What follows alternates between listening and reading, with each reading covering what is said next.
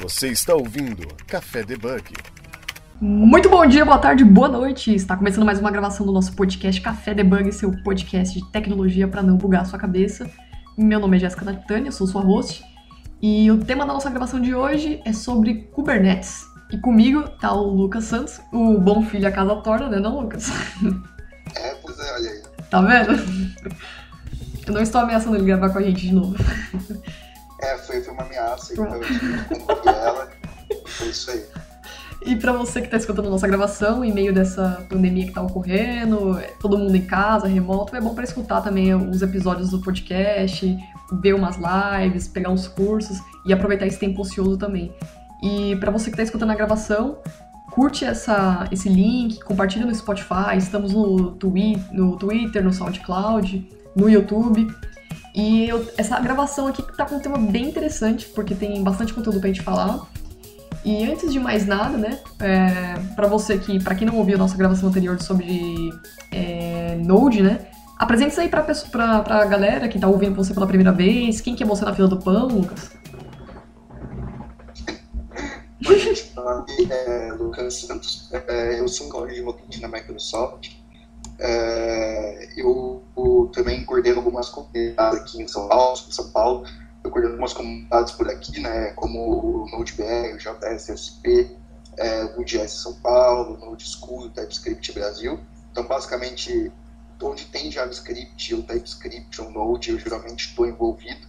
Uh, agora eu estou me envolvendo mais também nas comunidades de Docker e de, de DevOps.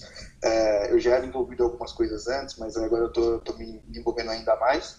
Uh, eu, ah, bom, faz sentido né, para esse podcast falar disso aqui, mas é, eu escrevi também um livro sobre Kubernetes, né, que é Muito um bom. livro que a gente deixou o link aqui embaixo também, um livro que foi um processo, foi um dos desafios mais legais que eu tive no último ano, quando demorou um ano e pouco para ser escrito assim pela Casa do Código, todo o suporte da galera, foi super bacana, foi um, um, uma experiência muito legal, então aconselho, todo mundo pode sugerir um tema e também ser um autor lá, aconselho que vocês vão para lá, quem não souber pode me chamar.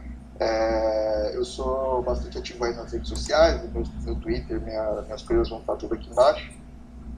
Isso aí, é a segunda vez que estou participando do Café Debug Uh! e dessa vez a gente vai falar de um tema da hora pra caramba, que é uma coisa que eu curto bastante, que é mais, não, não mais do que JavaScript, mas ah, dá para juntar os dois e fica um negócio sensacional, que é Kubernetes aqui, é mais. Bom, então a gente sabe que o Kubernetes, né, corrija-me se estiver errado, ele é um orquestrador de containers. Isso, para quem, de uma visão geral, para quem é um pouco leigo no assunto.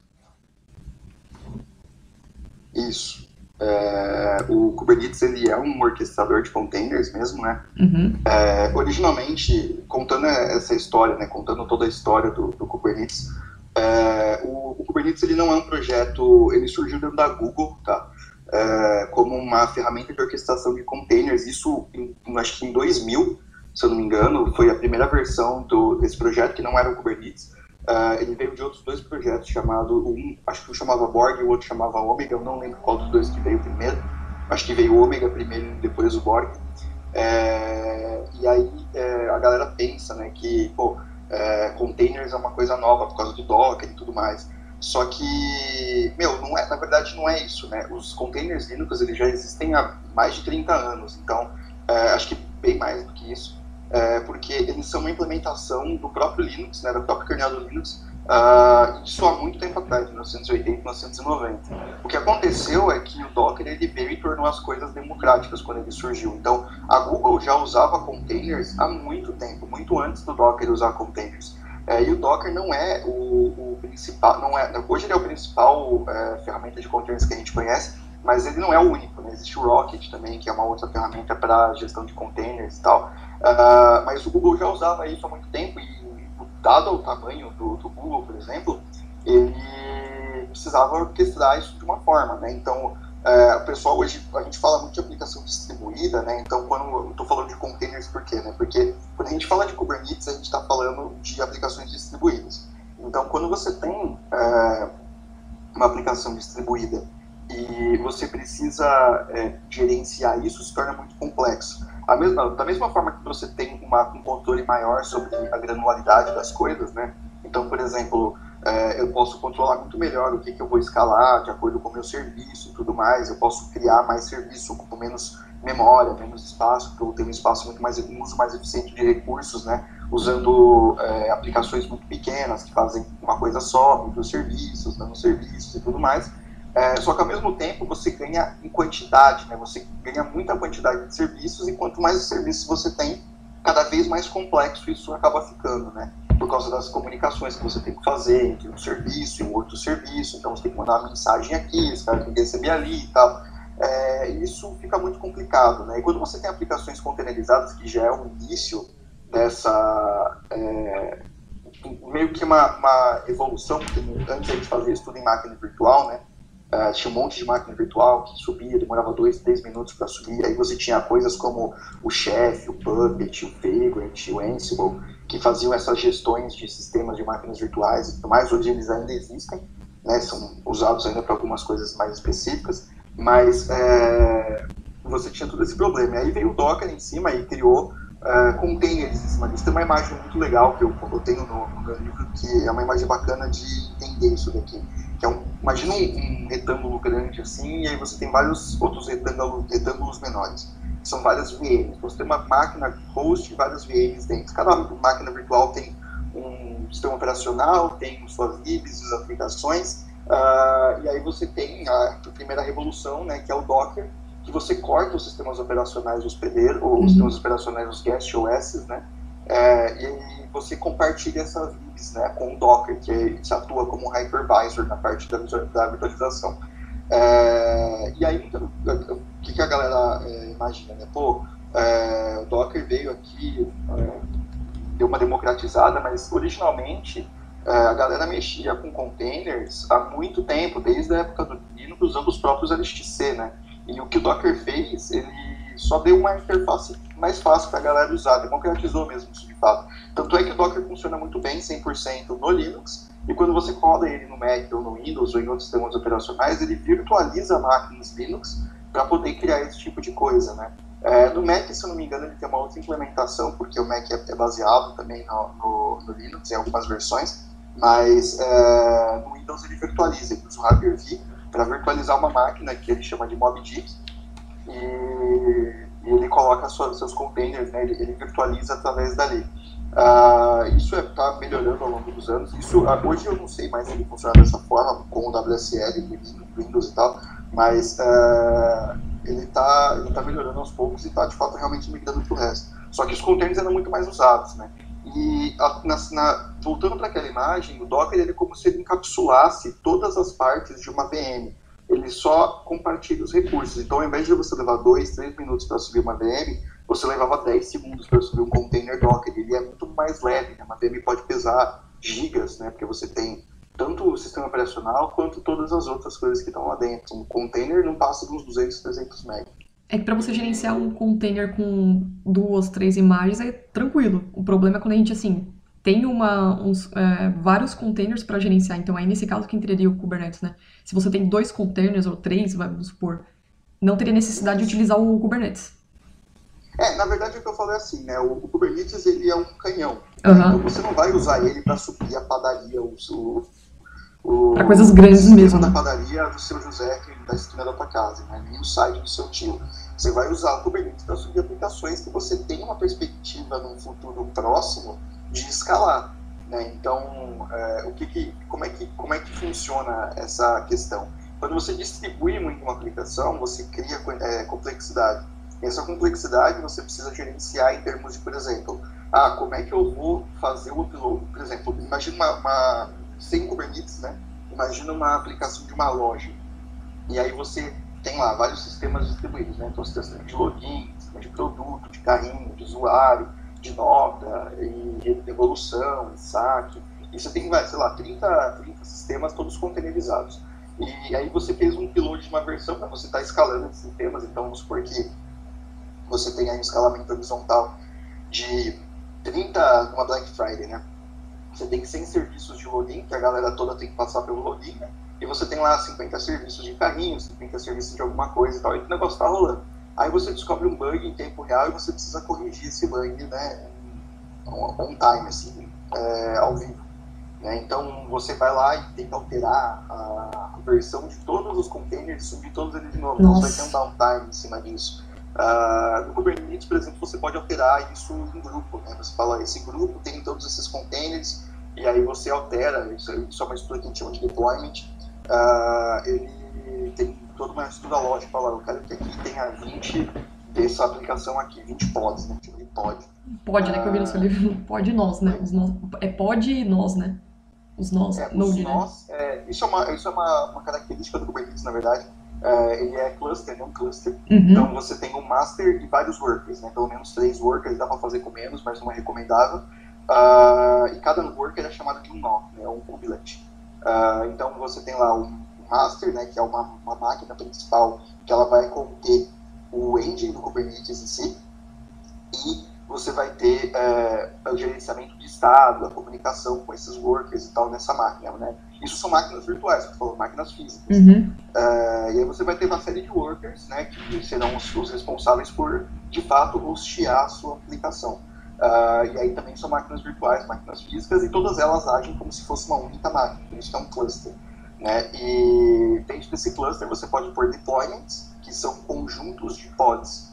Uh, e os pods, eles são imagina uma caixinha, né? Uma caixa de papelão, por exemplo. E dentro dessa caixinha de papelão você pode pôr várias coisas. Então pode, pode ter vários containers. Pode ter vários ah, containers. Desculpa. Pois é. Isso é essa é a, piada clássica. Né? É, pode, foi muito pronto. Mas o pod ele contém vários containers. Então você consegue colocar, por exemplo, vários, tá. uma aplicação é, que depende de outra. Por exemplo, agora mesmo, né? Eu tô, eu tô trabalhando em um projeto aqui e eu preciso criar uma aplicação que ela tem um back-end, um front-end, o back-end e o front-end não funciona sem o back-end uh, de forma nenhuma, né? E o back-end só existe para aquele front-end específico. Então, uh, não faz sentido eu separar isso daí em dois pods. Eu vou subir os dois no mesmo pod, porque se um cair, o outro vai cair junto. E aí o que que o, o, o, que, que, o que, que essas abstrações do Kubernetes permitem que você faça, né? Primeiro, você, permite, você pode é, criar isso, essas, essas estruturas de forma declarativa. Então você cria arquivos YAML em cima da, da YAML é uma linguagem de marcação, né? Ou JSON uhum. também dá para usar. Você cria arquivos YAML ou JSON e aí você pode versionar essas, esses arquivos. E você consegue reproduzir a sua infraestrutura em vários lugares. Então ele é reprodutível e tudo mais. E tem toda essa série de vantagens que o Kubernetes tem que trouxe justamente para essa questão de a gente ter uma aplicação, aplicações e uma, uma ainda mais escalável todos os dias, aplicações cada vez mais complexas e tudo mais. Eu vi que no seu livro tem bastante configuração nessa parte de containers, com nós, Node, então é, aí eu fiquei me parando para pensar. Uh, a, o Kubernetes, Kubernetes nem sei como pronuncia, é, ele é inteligentemente o suficiente para saber quando um container cai e ele tem que subir outro, ou isso é configurável pelo desenvolvedor ou DevOps ou pelo usuário mesmo, pela pessoa? É, eu, então, eu também não sei se é Kubernetes ou Kubernetes. uh, eu sei que isso é uma palavra grega que significa é, governador ou capitão. É, que imagina que ele é tipo o capitão de um container de navios. Assim, Faz sabe? bem sentido. Um navio é. de containers, capitão de um navio de containers. Uh, mas ele tem essa inteligência, os deployments que eu falei, né? Ele tem, eles têm justamente essa inteligência. Então, o pod, ele é do então você sobe um pod, fala esse pod é meu serviço de autenticação. Uhum. E aí vai ser um container, e aí que, quais são as, as, vantagens que você tem? Né? Então, por que ter uma, uma, uma, abstração desse tipo se é bom? É, os pods, eles, eles lidam justamente com a questão de IP, então cada pod tem um IP próprio, é como se fosse uma máquina própria, uh, e eles têm lá, eles alocam memória para aqueles serviços e tudo mais. Então, para um pod, você pode alocar memória e tudo mais, é, CPU e tudo mais é, recursos, né? E o deployment é justamente a parte da inteligência. Então, o deployment, você define para esse deployment quantos pods de um determinado serviço você vai subir, né? Quantos, não um determinado serviço, né? Mas quantos pods você vai subir. E dentro desses pods você define quais são os containers, ou o container que vai estar dentro desse pod. Geralmente, cada pod só tem um container, é, que é o mais comum, né? A não ser que você tenha uma aplicação naquele jeito que eu falei para você. Uh, mas o, o deployment é justamente isso. Então, se você fala para ele, ó, aqui eu quero que tenha pelo menos uma aplicação, um pod no ar, e, e, você pode escalar isso daqui até tanto, né? Aí você vai usar uma outra, uma outra abstração que chama de HPA, a gente chama isso, né? Que é o Horizontal Pod Autoscaler. Uh, e ele vai fazer justamente a parte da inteligência de escalabilidade. Então você vai definir uma métrica falar, quando a CPU chegar em 80%, é, eu quero que você aumente uma, a quantidade de, de, de pods aqui. E aí ele vai aumentar, ele vai fazer o quê? Ele vai lá no deployment e fala assim, ó, agora você estava com o estado de 1, agora você tem que ter 3. E aí o deployment vai ter essa inteligência de subir novos pods, uh, e aí esses pods vão ser criados lá, e aí quando esses pods não, precisam, não forem mais necessários, ele vai ter a inteligência de abaixar esses pods também. E da mesma forma, é, se os pods é, eles crasham, você também vai ter, o deployment vai ter a inteligência de pegar e falar, ó, esse pod crashou, então não vou usar ele.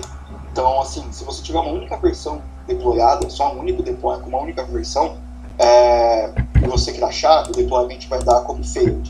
Mas se você tiver, por exemplo, autenticação versão 1 e autenticação versão 2, que é uma das coisas mais legais do, do deployment, você pode chegar no deployment e falar assim, ó, as imagens desses pods são da versão tal, são essa imagem na versão tal, e aí ele vai lá e atualiza para todos os pods, né? E aí ele vai criar novos pods dentro, usando uma outra abstração que a gente chama de Replication Controllers, uh, e dentro dessa abstração ele vai colocar, esse aqui é o, a versão 1, essa aqui é a versão 2. A versão 1 tem três pods no ar, a versão 2 tem um pod no ar. Se a versão 2, por exemplo, tiver algum bug novo que foi introduzido e a versão 2 falhar, ele automaticamente vai fazer um rollback para a versão anterior que funcionava.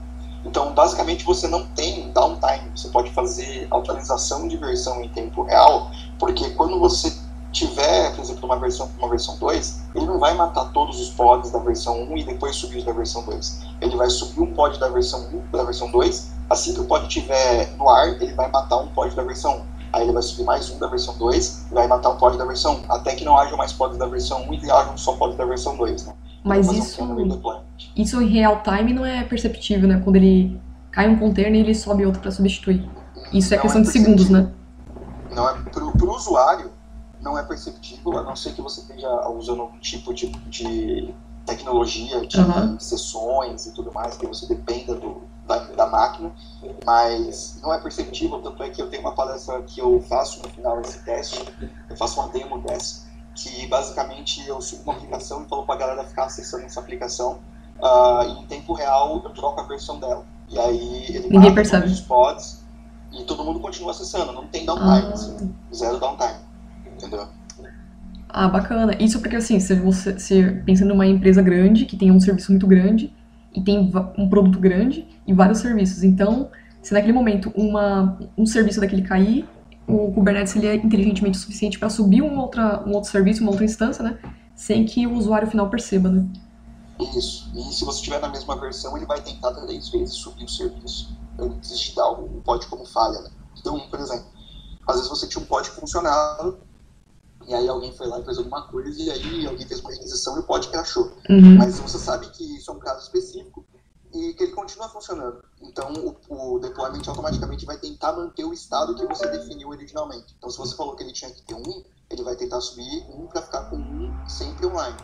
Né? E aí quando você resolve o problema. Aí é perceptível porque durante o tempo que você tiver com nenhum pod, ele vai é, acabar caindo. Por isso que o ideal para Pra, sempre que a gente faz um, um deployment é deixar três, dois ou três, porque se um cai, sempre vai ter uma outra no, no ar. Uh, dois ou três pods né, no deployment para ter esse tipo de coisa. Então, basicamente, o que o Kubernetes fez, ele tornou muito banal essa questão de você escalar coisas. Uh, e uma coisa bacana do Kubernetes, que eu nem acabei nem chegando no final da história, né, mas uh, o Kubernetes ele, ele começou a ser desenvolvido, se não me engano, não sei se foi em 2010 ou 2001, mas eu acho que foi em 2001, uh, e ele só foi tornado público né, ele, em 2015. Né, ele, o Google doou um projeto para a CNCF, que é a Cloud Native Computing Foundation, uh, e ele, eles é, adotaram esse projeto como open source. Né? Então o projeto ele é open source e você pode ir lá e contribuir nele se você quiser. Né? Então é bem legal isso daí. Ah, bacana. Eu tô vendo aqui que tem bastante artigos sobre o Kubernetes, funcionamento, os conceitos no, na web inteira, né? Tem o LinkedIn. E, claro, a gente sabe que uma das vantagens dele é poder orquestrar todos os serviços que manualmente, se fôssemos fazer, levaria um grande trabalho e grande é, perda de tempo. Não, não perda, mas exigiria muito tempo e muito braço. Só que essa é uma das vantagens. Quais, quais seria uma das desvantagens do Kubernetes? Você teria como. Então, é, eu, tô, eu tô só confirmando a informação aqui que eu dei para vocês tá sobre. Oi? Não, tá bom. Ah, só confirmando a informação aqui do, do número aqui da, da data, realmente é, ele foi criado por, por alguns engenheiros do Google em 2014, foi anunciado pela primeira vez em 2014 Uh, e aí ele foi, teve uma versão estável, né, a um ponto alguma coisa no, na, em 2015, 10 de julho de 2015. Né, ele veio de outros projetos anteriores, como o Borg e o, e o Omega também, que são muito mais antigos que isso. Uh, ele foi doado da Cloud Native realmente em uh, ah, 2015 também. Então ele foi. Tá, tá certo, então ele foi. Não tá errado, não. Não, tá certo. então, é, tem que, tem que checar as contas. Sim, né, sim. lembrando de tudo. É, mas, então, uma desvantagem que eu acho do Kubernetes é assim. Hoje, a gente tem serviços é, que sobem no Kubernetes em, sei lá, cada um minuto, dois minutos. Então, a gente tem uh, o próprio serviço da Google, né, o GKE, e a gente tem, tem o serviço da Microsoft, que é o AKS na Azure. Uh, e a gente também tem na, AWS, que é o, o IKS. Uh, ah, mas o grande problema de, de você. Se bem que o IKS não é bem automático, ele é bem complicado de configurar também, mas eu vou, vou chegar nesse tópico mais pra frente. É, se você tem que configurar ele na mão, né, criar um cluster de Kubernetes na mão, é, subir a máquina e tudo mais, ele pode se provar bem complicado, porque uh, você tem que lidar não só com as suas aplicações distribuídas, mas também com todo o control plane né, de, de estrutura que o Kubernetes exige. Então você vai ter que lidar, por exemplo, com redirecionamento de DNS, com é, Service Discovery, você vai ter que lidar com cluster, você vai ter que lidar com uma série de outras coisas, é, proxy também, é, o próprio o sistema do, de gerenciamento de estado, que é o etcd. Então você vai ter que lidar com um monte de coisas e você vai ter que fazer uma série de, de é, instalações e configurações na própria máquina para você conseguir subir isso daí. Né? Hoje já tem alguns serviços que meio que abstraem essa funcionalidade, o acho que o KubeOps também faz esse tipo de coisa. Uh, mas você tem uma série de outros serviços que fazem essa funcionalidade ficar um pouco mais fácil. Né? É, e o que, o que eu ia falar, inclusive, na, na AWS é que é, hoje, né, dos serviços de Kubernetes atualmente existentes, é, isso vai parecer muito favoritismo, mas assim, eu juro pra vocês que não é, tá? É, porque eu já usava o AKS bem antes de começar a trabalhar na Microsoft, é, mas eu sempre gostei muito do AKS porque eu acho ele muito rápido muito simples. Então, para mim, hoje, o Azure AKS é o melhor serviço de managed Kubernetes que tem. Uh, não só pela facilidade, mas pela quantidade de features que ele tem. Uh, então, assim, tem uma série de coisas muito legais que o, o AKS implementa de uma forma muito fácil, muito rápida, né? Não é que não é, são todos que não que tem isso daí, não são todos que não tem, né? Tem features que só o AKS tem, assim como também tem features que só o GKE, por exemplo, tem. Uh, mas do, dos três eu acho que ele é mais fácil de utilizar depois eu acho que vem o da Google, né? Obrigatoriamente, eu, eu digo obrigo, né? Porque a Google meio que criou isso daí. Então, basicamente, eles têm a obrigação de serem os primeiros a distribuir esse, esse serviço como managed. Uh, e o serviço deles não é ruim também, é, é, muito bom, mas eu acho o AKS mais simples, mais fácil de utilizar. Uh, eu não gosto muito do painel do GCP também, estava até discutindo isso antes, eu acho que tem muita animação, muita coisa assim, trava tudo. Uh, e o que eu menos utilizaria hoje, por exemplo, seria o da AWS, porque uh, eles têm modelos de gerenciamento diferentes. Então, uh, enquanto, por exemplo, se bem que assim, né, tem casos e casos, né? Então, por exemplo, no caso do, do AKS, do GKE, você dá o controle do control plane, né, da, do, do Kubernetes para o pro provedor cloud. Então, nesse caso, a Microsoft ou a Google vai gerenciar o cluster todo para você, não só o master ou não só os nodes, né? Então, se você tem uma, uma empresa que você não quer ficar focando nisso, você quer focar mais na, na sua aplicação mesmo, não tem tantos problemas com infraestrutura, não precisa, pode confiar numa empresa, numa cloud desse tipo, show de bola, serve para você, fantástico, que é a maioria dos casos, né? Agora, se você tiver, é, no caso da, da, da AWS, eles é, só gerenciam o master, né? E você tem que subir toda a infraestrutura em volta dele, pelo menos até agora, é, na mão. Né? Então eles têm lá um tutorial gigante de como fazer isso funcionar e tal. É, e eu acho isso muito complicado. Uh, então, tipo, eu não recomendo, mas se você é uma empresa, por exemplo, que precisa muito uh, ter a sua própria versão do sistema rodando, ou então você precisa fazer modificações em infraestrutura muito fortes, ou então você depende muito de infraestrutura, pode ser que esse seja um caso para você rodar, para você não precisar subir ele na mão. Né, que você vai cortar uma parte do trabalho que tem do gerenciamento do cluster lá. Então, para mim, hoje, o grande problema com o Kubernetes é a dificuldade que ele, que ele impõe, não só é, para quem está começando agora, né, que você tem que aprender todo um conceito de redes e tudo mais, uh, quanto também para quem está utilizando ele, porque ele tem uma série de conceitos, tipo os próprios pods, deployments, uh, pod autoscalers, ingresses. Uh, então você tem uma série de conceitos que você precisa aprender de você poder de fato usar uh, o Kubernetes de uma forma assim eficiente. Né? Não quer dizer que você não precise, não possa usar se você não souber, porque ele é muito intuitivo assim no uso. Né? Mas uh, eu acho que a dificuldade hoje é o maior problema o nome Kubernetes ficou tão forte que quando a gente fala gerenciador de é, orquestrador de containers, a gente pensa em Kubernetes. Por exemplo, a AKS, que já seria um concorrente dele, é, pouco se as pessoas pouco familiarizam mais o Kubernetes como orquestrador como as outras ferramentas, sabendo que tem outras demandas também, tem outros concorrentes também, que é o AKS da Microsoft, né? Que você tinha Não, na verdade, mencionado. O, o AKS é o Kubernetes. É o Kubernetes Ele, mesmo? É, ah, tá. É, é Azure. Uh, o que ele faz é que. Mas ele roda o Kubernetes lá dentro desse AKS. É, é como se a Microsoft subisse para você todos os serviços. Né? Então, Ah, é entendi. ah, eu quero um cluster do Kubernetes. Ele vai lá e cria para você esse cluster e ele gerencia tudo. Se você quiser criar na mão um cluster do Kubernetes, você também pode. Então você vai lá na, na tua máquina, Aham. sobe lá, até na Azure ou na, no Google, em qualquer outra cloud, você pode ir lá subir as VMs que você precisa, né, o master, três nodes e tal, e aí você configura tudo na mão, Service Discovery, então você pode fazer isso tudo na mão. Né? Tanto é que na, na AWS é assim, você sobe os serviços individualmente. Ah, e a, a, a, uma, uma coisa que você pode tipo, entender para ficar melhor até, ah, na, tanto na Azure quanto na Google Cloud, você tem, é, quando você cria o cluster, você consegue ver os serviços que ele criou por baixo você. Ah, entendi. Então, se você cria um Kubernetes Service no Azure, por exemplo, você consegue ver as VMs, né, que ele cria, as virtual machines que ele cria embaixo, ah, os network security Uhum. groups que ele cria, os DNS, tudo, tudo você consegue ver lá. Então você consegue ver exatamente é, o que está sendo cobrado para você em todo lugar, o que está sendo Ah, utilizado e tal. É bem bacana, assim, por isso que eu gosto bastante. Cada cloud com seu jeito diferente, né? parte.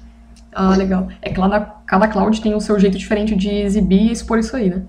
Sim, cada cloud tem uma forma diferente de expor, né? Então por isso que eu falo que é, tem, tem, não, não existe um serviço é, ruim, existem serviços para diferentes ocasiões, né? Então, para a maioria dos casos que a gente tem hoje, você vai ter um serviço tipo da, da, da, Google ou da AWS, desculpa, da Google ou da Microsoft, que eu acho que são muito melhores que é, os, os outros serviços. Você vai ter o caso também, se você quiser subir na mão, também tem outros serviços que provêm, a é, provêm Kubernetes gerenciados também, que não são esses três. Ah, e você tem outros, você também tem outros orquestradores de containers, tá? Que nem o, é, você tem o Rancher também, que é um sistema de orquestração de containers também que é bem legal. Mas se eu não me engano, eu nunca, eu nunca cheguei a usar ele, tá? Se eu não me engano, hoje ele também tem uma integração com o Kubernetes bem bacana. É, e você tem uma série de outros, tem o Marathon também, que é um outro sistema de orquestração de containers também, ah, que se eu não me engano aqui no Brasil, acho que a P2W é uma das, dos, dos Hum. maiores utilizadores deles.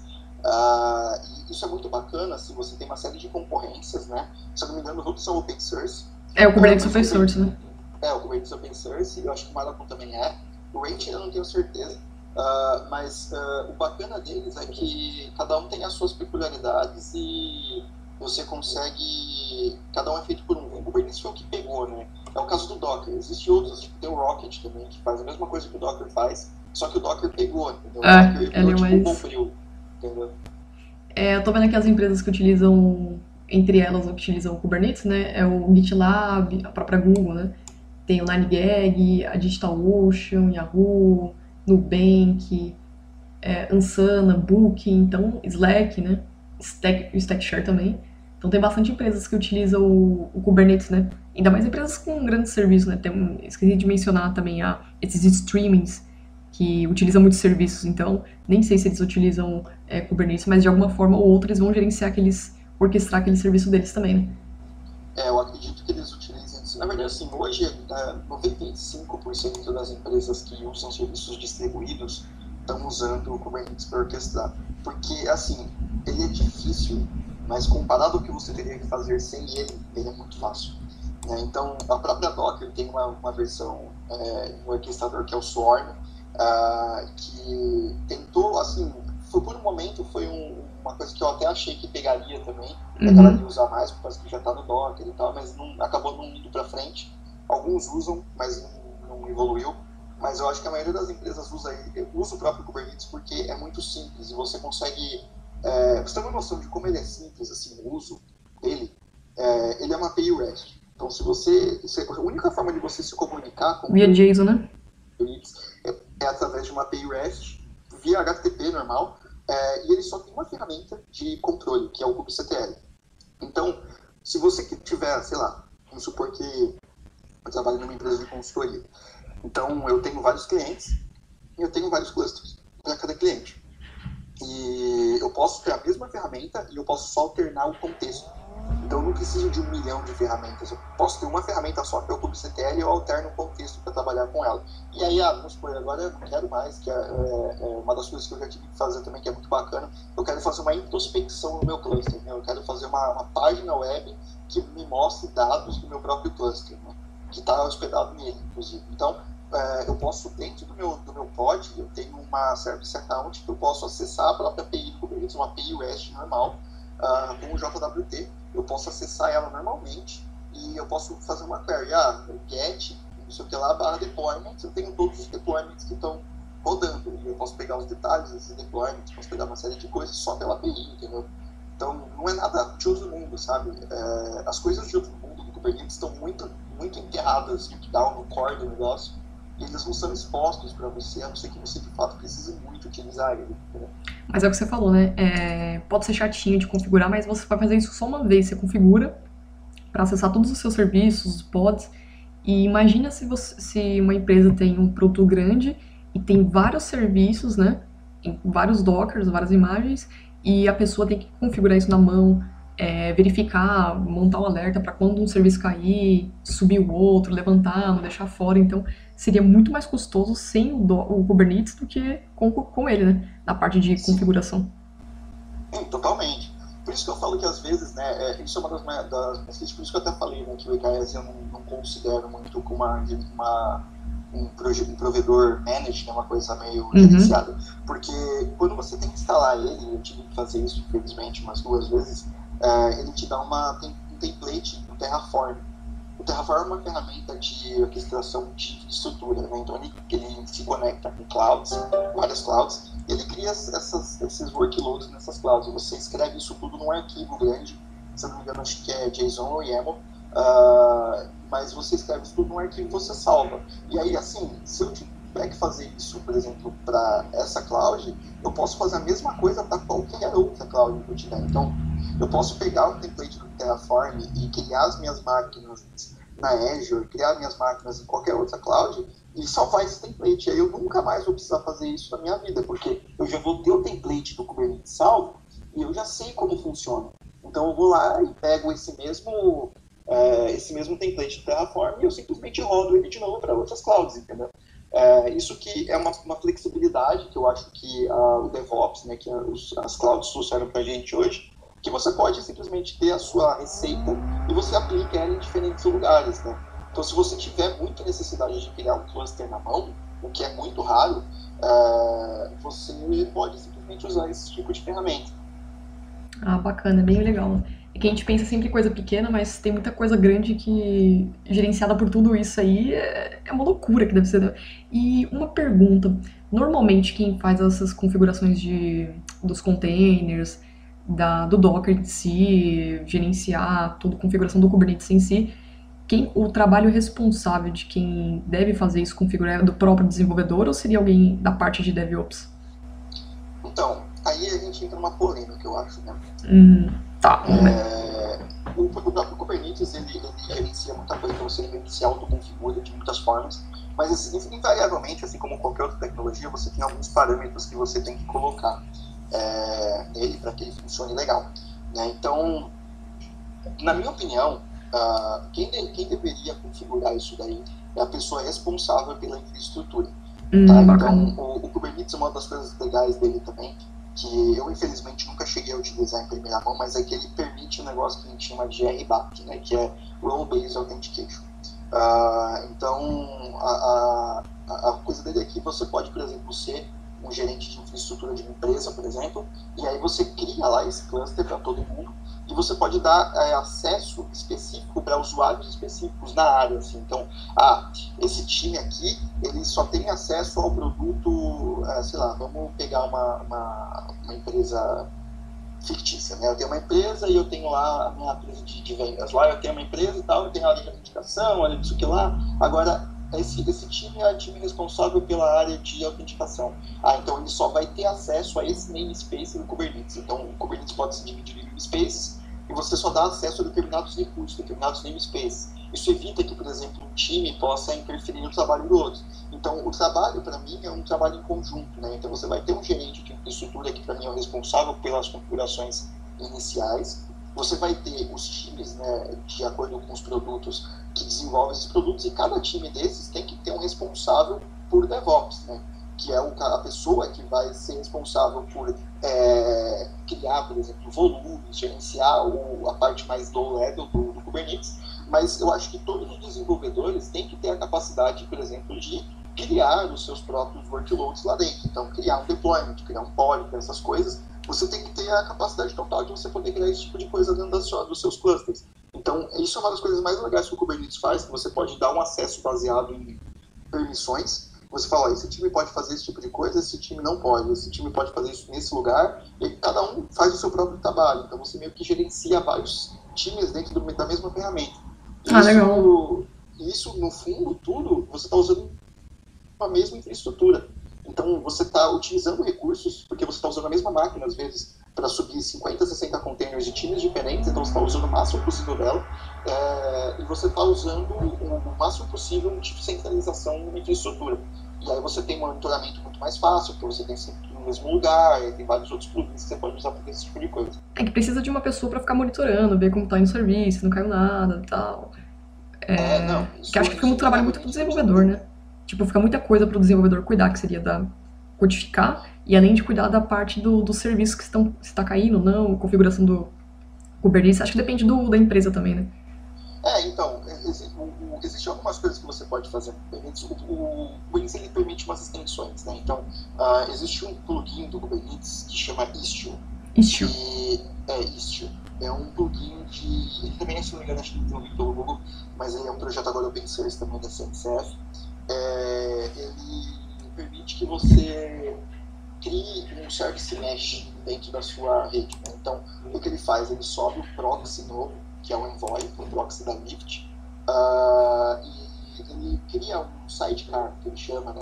que ele coloca em todo o pod. Imagina que você subiu lá o teu pod da loja da parte de autenticação, ele vai ver, ó, putz, teu pod de novo ele vai lá e vai colocar um container novo dentro desse pod, que é o que ele chama de sidecar, né? que vai olhar esse seu container, vai traçar métricas para ele e vai reportar essas métricas para o controller principal, que é o, acho que é o Citadel, do, do Istio.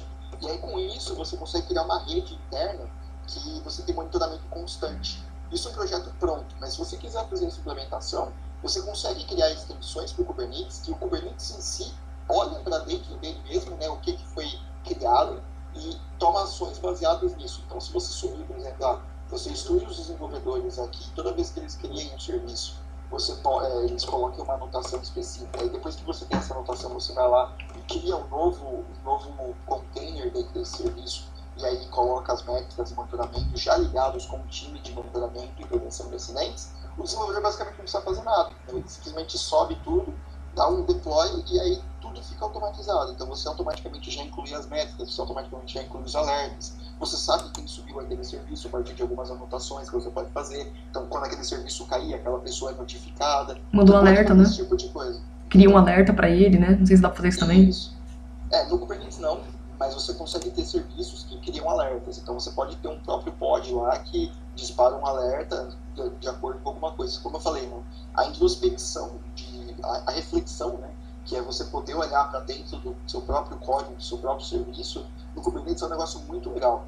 Tanto é que a gente tem o, o projeto aberto da, do, do, próprio time do Kubernetes, que é o Nginx Controller, que toda vez que você cria um novo ingress, né, um novo site aberto para a internet, um novo endereço aberto para a internet, ele automaticamente olha esse ingress e adiciona esse endereço no Nginx config dentro do, do pod, e aí ele starta o servidor web e você tem essa configuração automática do, do, do proxy reverso. Né? É, isso é simples, assim, sabe? Não é uma coisa muito complicada. Você tem que saber Go, se eu não me engano, porque o Kubernetes ele é escrito em Go. É escrito em Go? Uh, não sabia não. Ele é escrito em Go, uh, então ele é bem rápido. Eu gosto muito de Go, acho uma linguagem o Go é legal, a gente fez uma a gente fez uma gravação com o Go, com a galera da comunidade, eles são bem animados, são bem. mostram uma visão bem ampla da, da linguagem. Achei bem bacana. Sim, eu gosto muito de Go, não sou muito fã da sintaxe, mas, enfim, uh, isso é passos do ofício, né? é uma linguagem que eu tô aí pra aprender também. Eu acho bacana, é, eu só não tive ainda a oportunidade de aprender, assim, mas eu, qualquer dia eu paro, sento e vejo como que é pra dar uma brincada, assim, né? É, uma coisa do Kubernetes que eu fiquei curiosa é, tipo, na parte de, do, do custo, né? Como que é feita a cobrança desse custo? Esse custo é feito pela, pelo provedor da cloud, né? Como, sei lá, é, quantidade de acessos? Como que. Você pode explicar pra gente como que é feita essa parte do curso que a gente for utilizar? Sim, sim. Na verdade, isso, isso varia de cloud para cloud. Da ah, cloud, da cloud, né? AKS, que é o que eu sei, uh, porque eu estou trabalhando mais próximo com, com o time uhum. agora, mas uh, é uma, uma cobrança uh, que eu acho justa, eu acho que a maioria dos provedores também tem esse tipo de cobrança, mas é uma cobrança que eu acho justa porque, assim, geralmente o provedor não cobra é, o master, né, o, o, serviço gerenciado. Certo. Você vai subir o master, o, o managed do, do Kubernetes não é cobrado, que é uma máquina. Né? Uma máquina no master, essa máquina é, entre aspas, gratuita. Porém, é, essa máquina, o que, que ela vai fazer? O que, que o AKS faz quando você sobe um serviço do AKS? Ele cria um outro resource group, para quem já usou Azure, ele cria um outro resource group na sua subscription e nesse resource group ele coloca toda a, a, estrutura do Kubernetes física. Então ele vai criar as máquinas virtuais, ele vai criar os security groups, ele vai criar os acessos às redes, a interface de rede, vai criar os discos, vai criar o provedor de DNS, ele vai criar tudo lá dentro. E aí esses serviços individuais, eles têm cobranças de acordo com cada, cada um específico, entendeu? Então, por exemplo, a, a máquina você paga por CPU e por tempo. Então, você vai ser cobrado pelo CPU e o tempo das VMs como se fosse um recurso normal. Então, basicamente, o que você está falando é assim: ah, me ajuda a criar esse serviço aqui, e aí eu pago o resto. Então, tipo, a Microsoft ela vai lá e cria automaticamente o serviço para você, e aí fala assim: ah, agora está com você aqui. E aí você cuida, você gerencia, você paga né, a, esses serviços que são criados.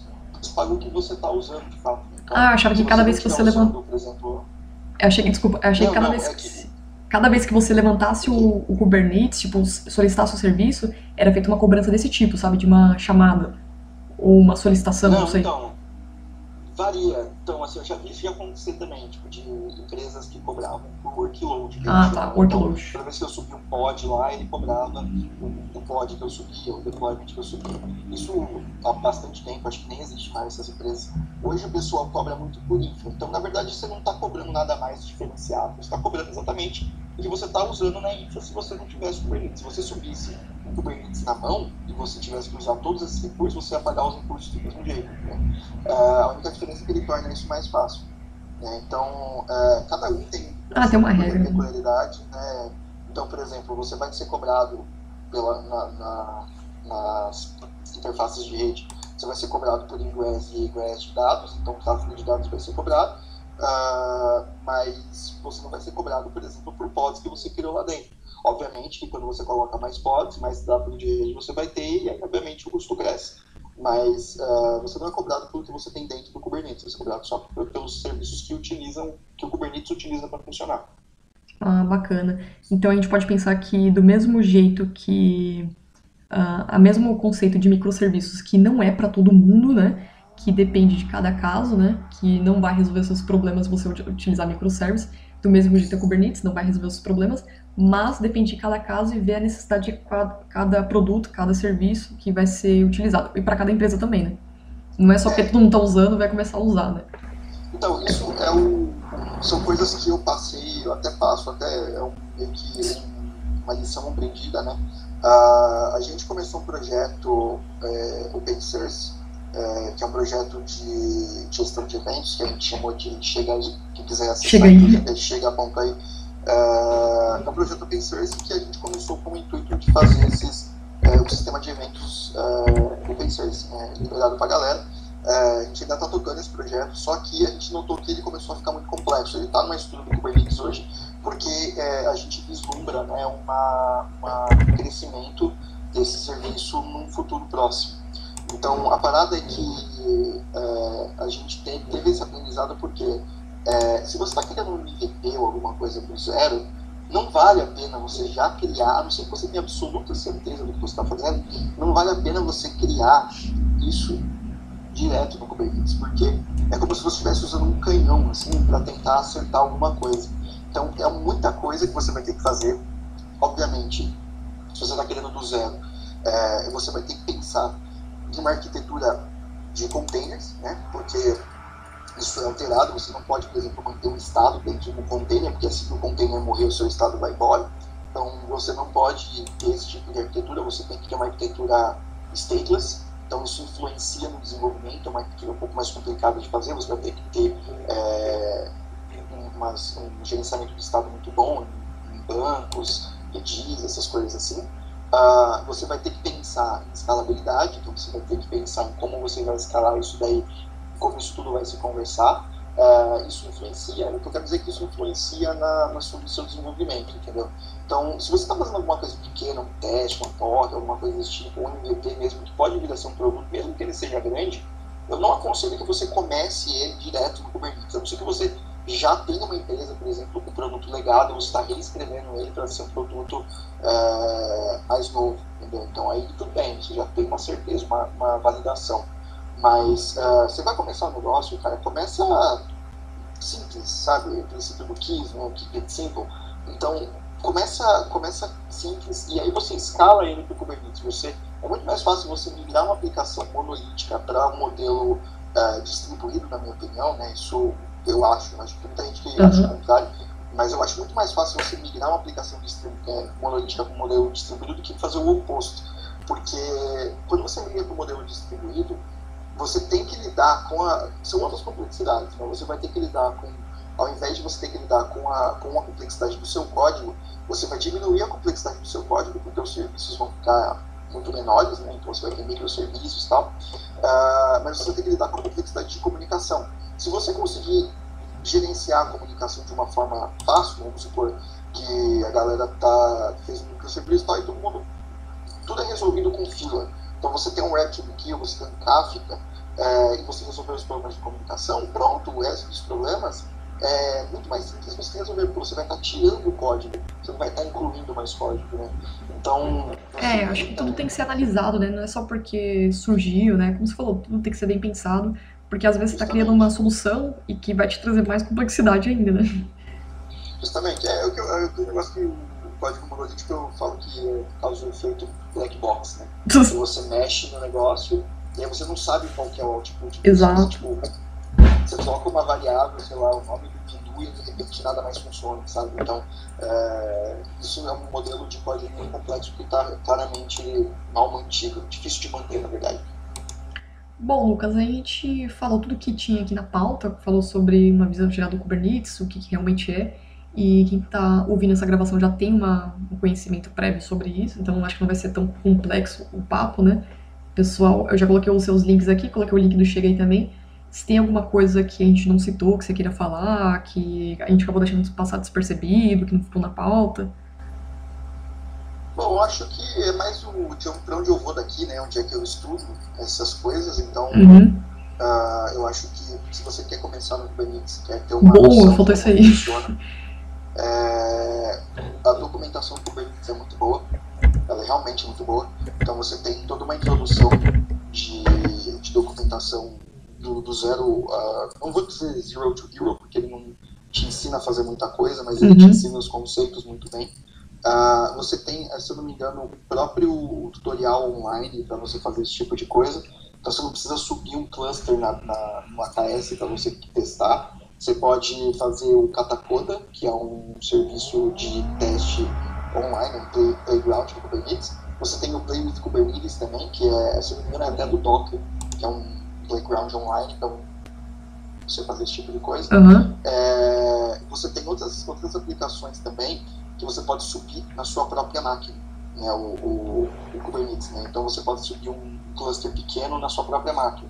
Então você usa, o, por exemplo, o MiniQ, que é um, uma, uma implementação muito boa, inclusive, se não me engano, é do próprio Kubernetes que fez.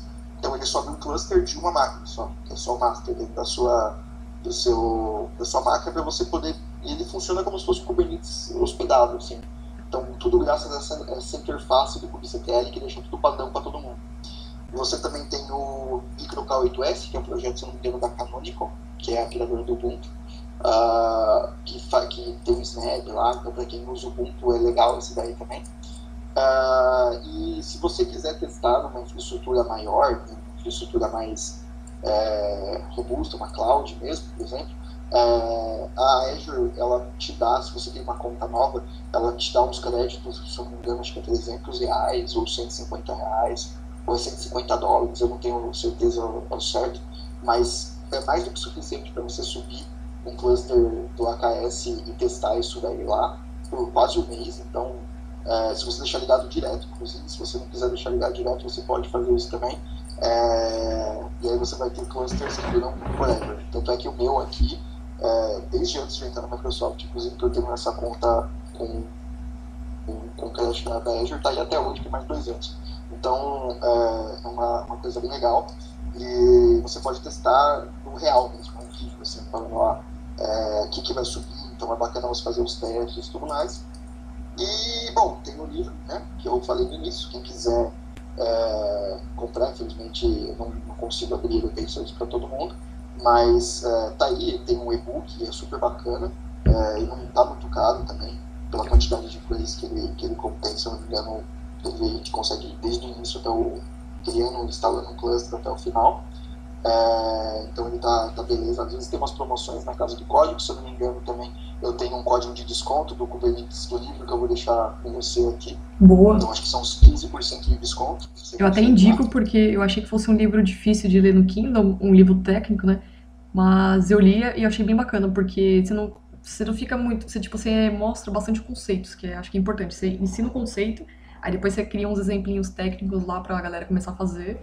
E é legal porque você precisa saber o que você está fazendo. Então, quando você cria os exemplos lá, o que, que é um pod, o que, que é um é, o Kubernetes, o que, que é um, um, nó, um nó, né?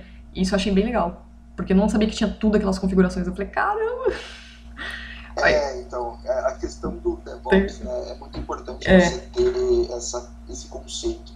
Porque tem conceitos que são além do Kubernetes, que na verdade não tem nada a ver com o Kubernetes, né? Por exemplo, o proxy reverso é um Isso. conceito trilionésimo de ano aqui, que existe desde que existe internet e não tem nada a ver com Kubernetes, não tem nada a ver com containers, não tem nada a ver com nada, tem um conceito puramente de rede. Né? Então você precisa saber isso para você entender como as coisas funcionam dentro, porque no final das contas, né, é o que eu gosto muito de falar, é que a gente está sempre construindo em cima do que já existe. Então, se você está entrando agora no desenvolvimento, se você está entrando agora na computação, você vai olhar assim, ah, não, preciso aprender sobre árvores binárias, não preciso aprender sobre algoritmos. Olha, tenho uma péssima notícia para você. Você precisa, sim, uh, uma hora ou outra, por mais que você não use nos seus primeiros cinco anos de carreira, você provavelmente vai usar em algum momento quando você estiver mais à frente. Uh, eu achava isso também e acabei quebrando a cara. Aquela questão de pular o degrau, né? Também. Você pula o degrau achando que não vai usar e depois vai ter que voltar e estudar de novo, né? Justamente, assim, você pode deixar para estudar isso tudo quando você for usar de fato, mas é, é estudar isso antes vai te ajudar muito a compreender outras coisas mais complexas lá na frente. Tá? Então, estudar redes, se você está fazendo faculdade de ciência da computação, é, dê valor para a sua aula de redes, dê valor para a sua aula de algoritmo, porque isso ajuda muito na hora de você compreender esses conceitos lá na frente. Na hora de você, por exemplo, precisar usar um Kubernetes, na hora de você precisar usar uma busca, usar um BigQuery, usar um Data Lake, entendeu?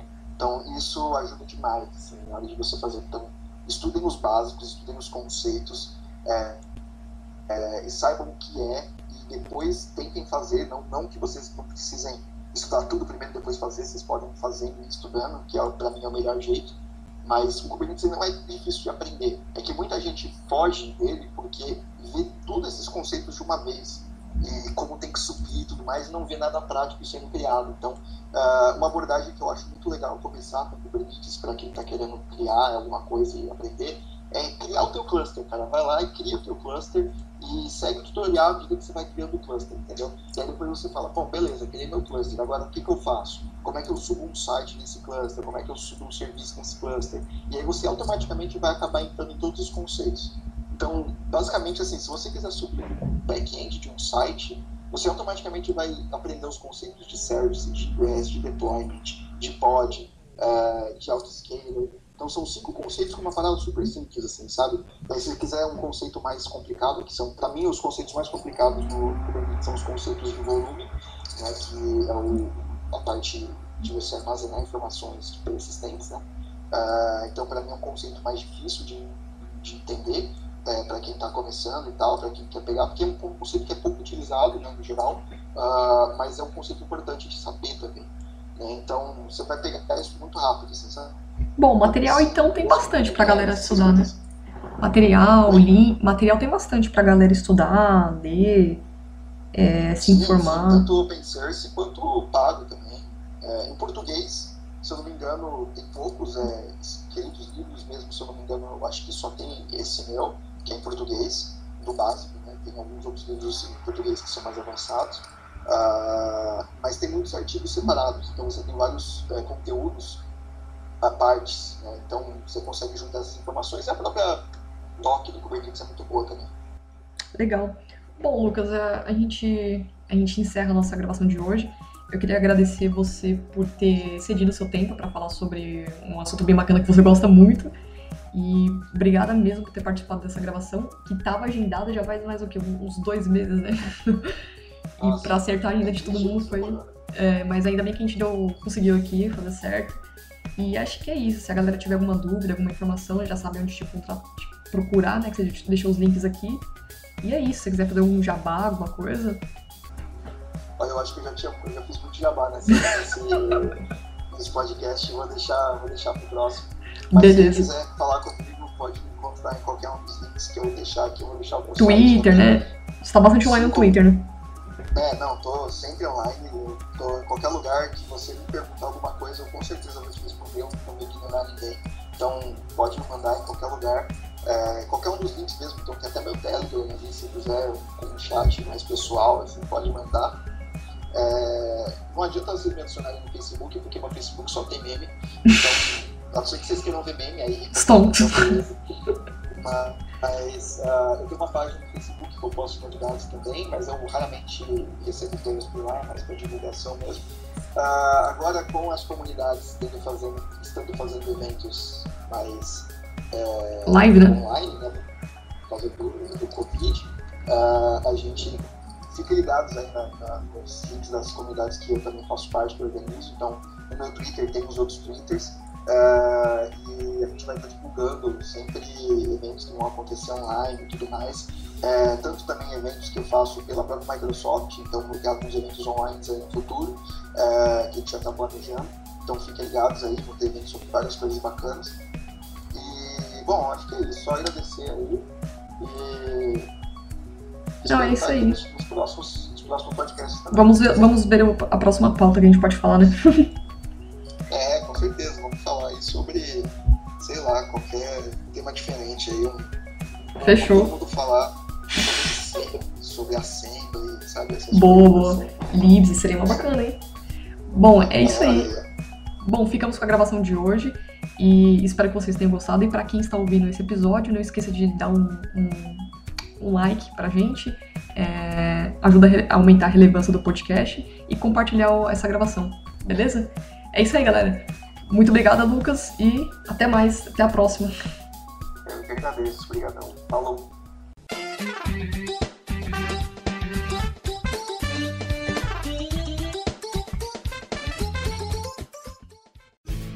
Este programa foi editado por Café Debug.